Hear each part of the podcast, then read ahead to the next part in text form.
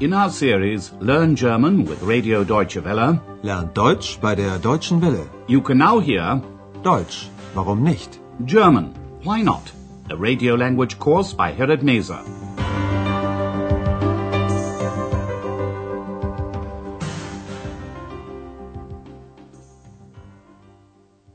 Liebe Hörerinnen und Hörer. Hello and welcome back. Today you can hear lesson two. Hello taxi. Hey taxi. In the last program we played you various examples of German to get you used to the sound of the language. And if you remember, we also played a song. Here it is again. Listen and try to catch the name of the German city which is mentioned at the beginning. Verkauf dich nicht. Berlin, jung bist. Du alterst so schnell, buckelst zu sehr. Trägst an den Geldern der Freie so schwer. Die werden gehen, dich sterben sehen. Berlin.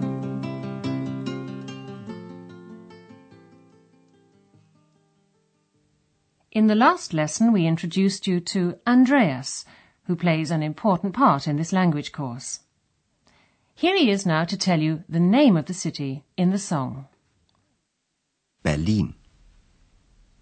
Berlin. Can you remember what Andreas told you in the first lesson? He'll say it for you again. This is how you say in German, this is a song. Das ist ein Lied. And now he'll tell you who the song is by. Von Klaus Hoffmann. Here's the same information again in one sentence. Das ist ein Lied von Klaus Hoffmann. Before we begin with the story of the language course, we have some listening exercises to help you understand German. Today we'd like to explain a few techniques you can use to make learning a new language easier. They're very simple techniques to aid comprehension. And most of the time we use them in our own language without being aware of doing so.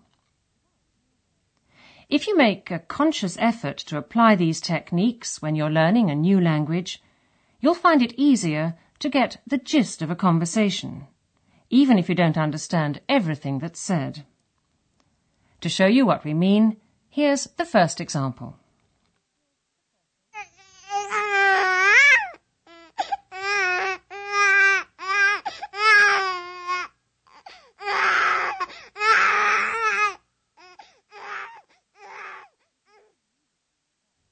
You can tell immediately that that's a baby crying. But can you also explain how you recognized that was a baby? The explanation is fairly simple. It's a reflex action. Once we've encountered a situation, we store this information in our memory.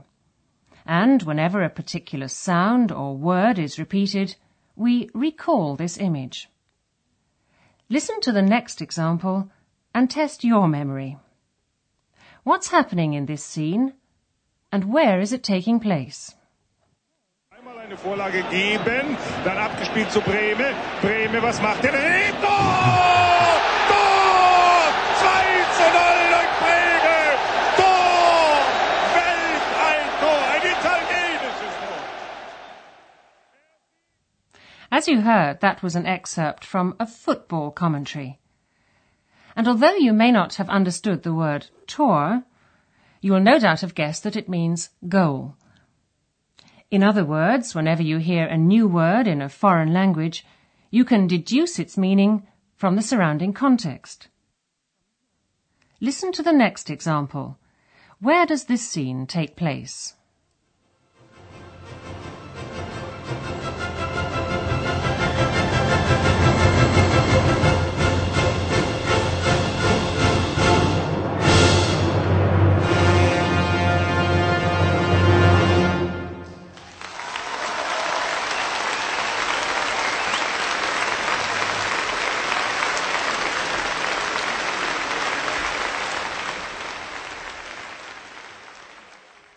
First we heard music, then clapping. And from that we can assume that an audience is showing its appreciation at a concert.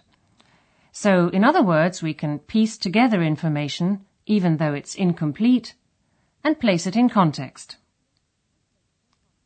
In the next few exercises, you'll hear snatches of conversations. Try to place them in context. Listen carefully to the tone of the people's voices. This will tell you something about their mood, whether, for example, they're happy or sad. Imagine a scene where a lot of people are talking. What sort of mood are they in?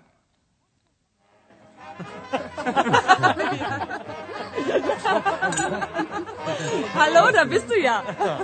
Wie geht's? Mensch, grüß dich.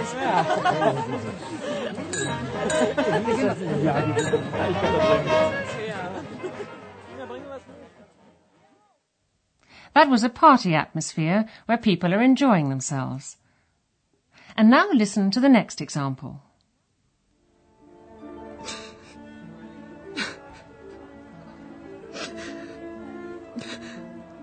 Und, und dann habe ich gesagt, Was hast du gesagt? ich, also ich,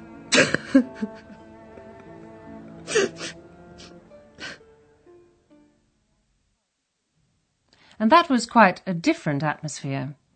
A woman was upset about something, and a friend was trying to comfort her. We can sense automatically whether someone is happy or sad. The next example is another scene from everyday life. Listen and guess where this scene is taking place.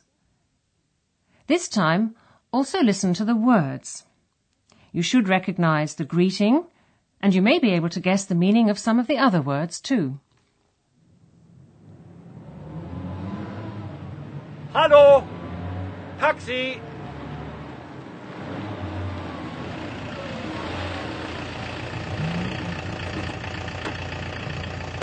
Guten Tag. Guten Tag. Hotel Europa, bitte. Hotel Europa. Okay.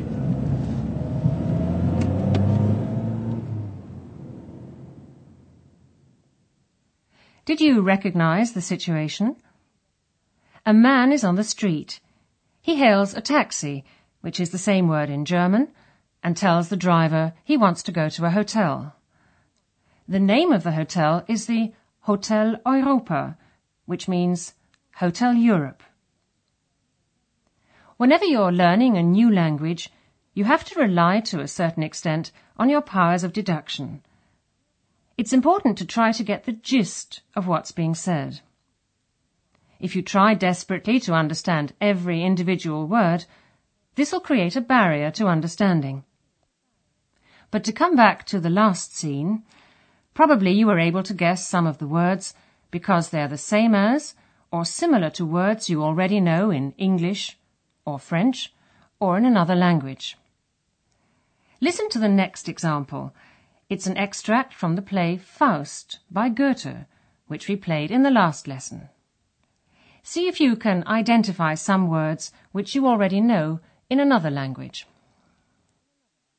Habe nun, ach, Philosophie, Juristerei und Medizin und leider auch Theologie durchaus studiert. Did you recognize the German word for philosophy? Philosophie? Medicine? Medizin? Or theology? Theologie?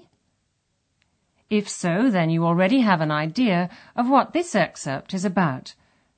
It's about different areas of knowledge, subjects that you can study, studieren, at a university.